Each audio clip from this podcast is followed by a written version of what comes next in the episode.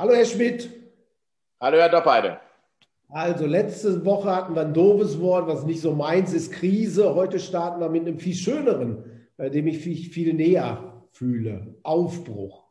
Äh, jetzt sagen Sie doch mal, was finden Sie denn so toll an dem Wort Aufbruch? Ja, ich glaube, das ist ein altes Wort. Wir haben das irgendwie so ein bisschen vergessen. Das letzte Mal, als ich das gehört habe, war das irgendwie Aufbruch nach Pandora. Ich glaube, war das nicht der erfolgreichste Kinofilm aller Zeiten? Ja. Ähm, schon aber ich habe aber ich habe es nochmal durchdacht. Irgendwie, man bricht ja, glaube ich, in ein Abenteuer auf, oder nicht? Äh, ja, wahrscheinlich. Es braucht man auf jeden Fall Mut. Äh, für mich, wenn ich äh, an Aufbruch denke, dann ist das mal ein kraftvolles Wort, weil da ist Bruch drin. Da ist nicht Biegung, da ist nicht Dehnung, sondern da knackt irgendwas. Äh, und es knackt äh, und öffnet sich. Ne? Ist ja nicht Abbruch oder sowas, äh, sondern dann passiert wirklich was. Das finde ich ganz interessant. für mich steckt da auch drin, man entfernt sich von dem, wo man jetzt ist. Ja. Man bewegt sich weg, was auch natürlich für kreative Geister gut ist. Und ich finde, wir haben uns ja alle satt gesehen, gehört, gedacht, gearbeitet äh, an dem alten Geschäftsmodell. Das war wie diese russischen Matroschka-Püppchen. Kennen Sie das? Wo man die identische Figur eine Nummer kleiner aus der großen holt und noch eine Nummer kleiner und noch eine Nummer kleiner. Aber war nie was Neues drin. War immer dieselbe Masche kleiner. Und ich habe das Gefühl, da haben wir jetzt alle Püppchen aussortiert und jetzt brechen wir auf, um irgendwo uns auf die Reise zu machen. Ja, sagen wir mal, hoffentlich. Also, ähm, was mich ja schwer beeindruckt ist, dass mit dem Aufbruch so verbunden wird auch so sprachliche Schöpfungen wie ähm, Industrie 4.0, New Work 2.0. Ich habe jetzt gehört Wirtschaftswunder 2.0 und das soll dann irgendwie was Tolles sein. Aber das heißt doch eigentlich, dass man an dem gerne festhält, was man schon hatte und das irgendwie verbiegt. Also Aufbruch kann ich bei diesen Wertschöpfungen überhaupt gar nicht erkennen. Ja, das ist ein interessanter Aspekt, weil irgendwie haben wir ja das Gefühl, jede Branche erfindet sich oder müsste sich mal neu erfinden.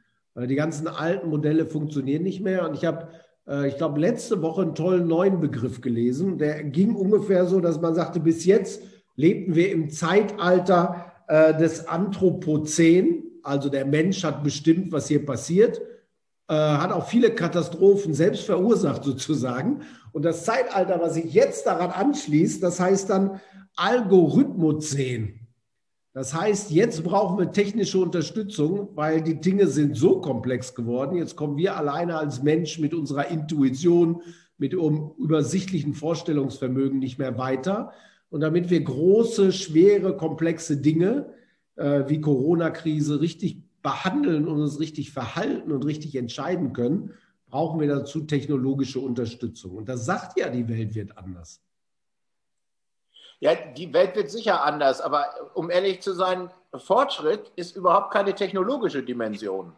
Ja, da denkt man immer, also wir gucken Science Fiction und dann haben die eine Laserpistole und zu meiner Zeit war ganz toll so Sliding Doors, also so, so Ding, Türen, die sich automatisch öffneten. Ja, das fanden wir geil, weil es das noch nicht gab. Aber die Zukunft ist nicht technologisch, sondern ähm, die findet ja gesellschaftlich statt auch und äh, irgendwie ideenreich. Und mir ist noch nicht ganz klar, wie ein Algorithmus Ideen entwickelt.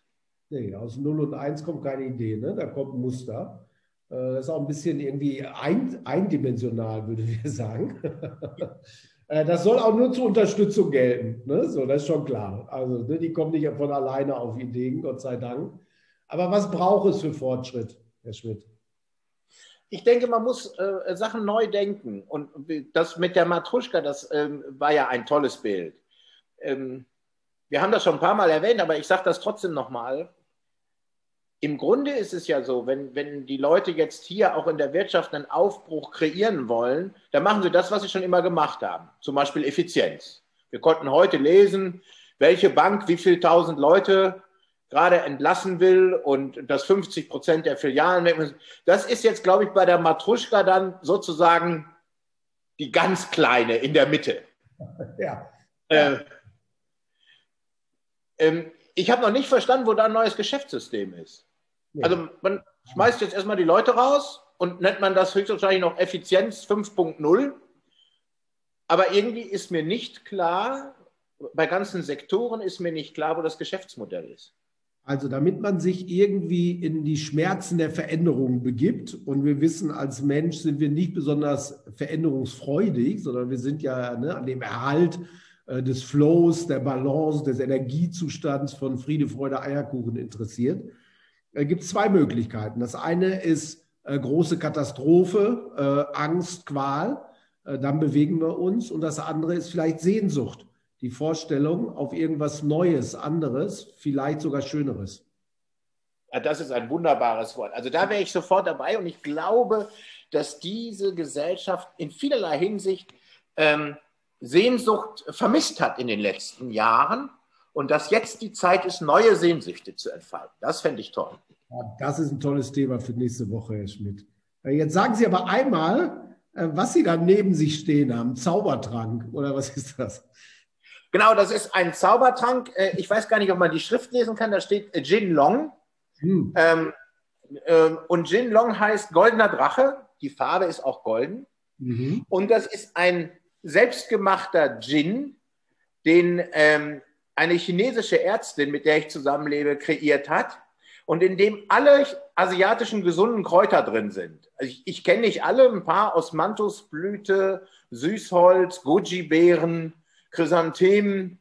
Und ähm, ich habe mir gedacht, es ist Freitagabend, da kann ich ja mal einen Gin trinken. Und äh, ich versuche jetzt mal so wie Sie Werbung zu machen. Ja, okay. Also ich würde sagen, äh, in der Werbung gibt es immer die Produktdemo in der Mitte vom Spot. Äh, Herr Schmidt, Sie trinken das jetzt bis nächste Woche und wir gucken, ob sich irgendwas verändert hat dann mit einem guten Kräuter. Dann sehen wir uns nächste Woche dazu mit dem Thema Sehnsucht. Tschüss. Sehr gerne. Also bis dann. Tschüss.